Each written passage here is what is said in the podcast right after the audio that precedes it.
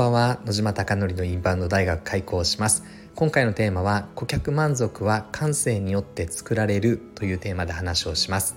池袋にある焼肉屋の焼肉マフィアは YouTube 講演家の鴨頭義人さんが経営をしております。そこで月賞2000万円の売上に回復するために昨年の7月からインバウンドの戦略チームが立ち上がっております。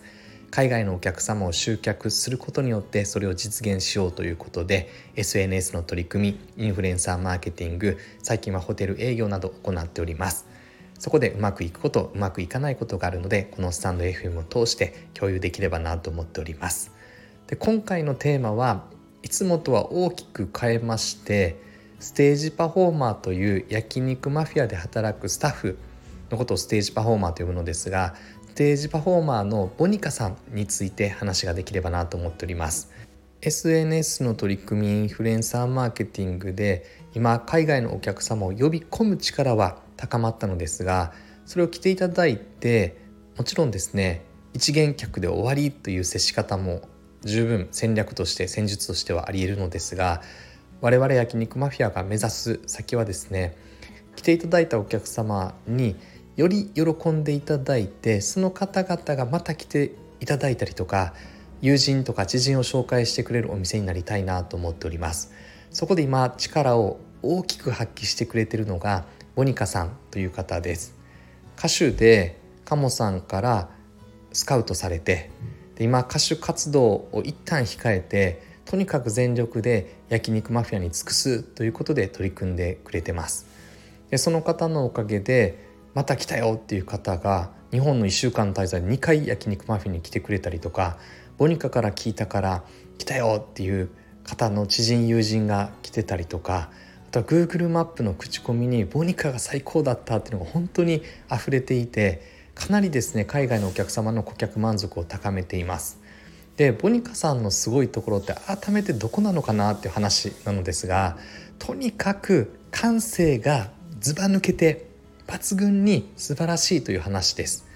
で感性って、まあ、天賦の才とも言えるかもわからないですが私は感性は天賦の才だとは思っていないです。感性を高めるためには喜怒哀楽の4つの感情をどれだけ最大化できるかによって感性は高まるのか高まらないのかっていうのが決まっているという話です。つまり感じる心を高めるためにはめちゃくちゃ笑ったりめちゃくちゃ喜んだりめちゃくちゃ悲しんだりめちゃくちゃ怒ったりすることが特に大事でその幅がどれだけ大きくなるかが感性が磨かれるという流れです。なので感性をやっぱり高めるためにはこのですね4つを高めていくことが特に大事なのですがこの4つを高めるためにはどういうふうにやっていくのかって話です。それはもう行動しかないって話ですね。感性大事だと思ったら、笑顔でいろって言ったら笑顔で居続けたりとか、楽しませろって言ったら楽しむために一生懸命考えて行動したりとか、この繰り返しがやはり感性が高まっていくという流れです。で、モニカさんは最初お会いした時の印象と大きく変わってですね、昔は一生懸命で真面目で全力で、ただ弱い部分が見え隠れするなと思っていてただ弱い部分というのは若さの心の揺れの部分なので私はそれも魅力だなと思っておりました。ただこの1年1年半で大きく成長した方の一人であって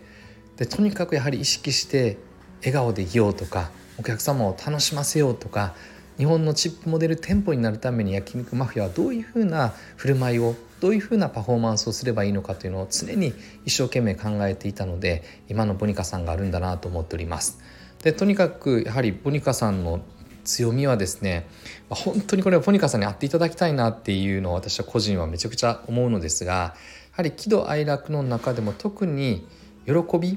という部分やはり何かを達成したいとか努力を積み重ねた時に込み上げるこの成果喜びの感情をやはり思いっきし表しますしあと楽しみ本当にやはり好きで働いてるなってことを見ているだけで幸せになるぐらいもう好きなんだなこのお店がっていうことを感じるのでやはりそういった喜怒哀楽の喜び楽しみの部分が特に最大化されていてあとは特にですね感情も豊かなので、えっと、ポロッと泣いたりとか涙腺に触れる部分も大きかったりとかやはりそういったところの人間的魅力がますます今増してるなということで喜怒哀楽の4つの四角形のグラフで考えるとこれがどんどんどんどん大きくなってるなっていうことを感じてそれがやはり人間的魅力であり感性の高まり方につながってるなと思います。なんでボニカさんに接しられたらその人にの状態に合わせてつまり感性が高いということはお客様にバチッと一瞬で合わせることができるのであ今この海外のお客様は何を求めてるんだろうっていうことのアクションがとても素晴らしいなと思ってます。なんで昨日もあの日本酒を今おすすめしていて海外のお客様はお酒飲めるんであればより晴れの日という旅行に来てるので焼肉マフィアって客単価がインバウンドは2万円ぐらいなので特にお酒飲まれる方はかなりお酒飲むのでその時に焼肉マフィアオリジナルの日本酒がシャラクっていうのがあるんですがそれがシルバーゴールドだったりとかスパークリングってあるので3万円10万円20万円の金額であるのでそれを3本一気に出したりとか必ずボトル出してたりとかこれってただおすすめして日本酒だから飲むって話じゃないですねこの人だったらお酒飲まないから控えようっていうのもモニカさん意識してますしこの方々だったらこれを出した方が喜ぶなっていうことのやはり提案の仕方は感性によって磨かれて感性によってアウトプットされて感性によってやはりそれが遂行されるという流れなのでやはり感性というのが顧客満足を高めるための最も大切な要素の一つなんだなと感じております。なのとにかくやはりボニカさんのすごいところは、まあ、感性の素晴らしさで本当に繰り返しますがボニカさんにやっていただくとあ接客接遇ってこうなんだとかお客様のあの接し方でこうなんだとかとても勉強になってそして勉強になるだけではなくてとても心が充実するような思いに至るんではないかなと思っております。まあ、今日はボニカさんだけでしたがあさみさんというステージパフォーマーも同じで本当に感性が高い両輪2人がいるからこそ焼肉マフィアは来ていただいたお客様をとても喜ばして本当にですね何て言ったらいいですかもう自信を持って焼肉マフィアのステージパフォーマーは進められるというかもう来ていただいたら最大限のパフォーマンスをできると私自身は自負しているので当然これは正直な話最初のオープン時は私含めて誰もその域に達していなかったのが今かなり高いレベルに到達しているので本当に焼肉マフィアのステージパフォーマー特にボニカさんあさみさんまあ、りょうさんも広大さんも京子さんもあとはマッスルさんももちろん拓也さんも、まあ、全員を見てほしいなと、えー、思っております。そして葉月さんという大学生の方もとっても素晴らしいのでこの方もまた葉月さんの紹介もしていきたいなと思っております。なのでインバウンドというのは SNS インフルエンサーマーケティングで読み込む力は高まってもあの店最悪だったぞって口コミをされた瞬間に当然その熱というのは下げ冷まっていくっていう話ですね。なんでこの熱を冷めないためにはやはり働いてるメンバーが大事で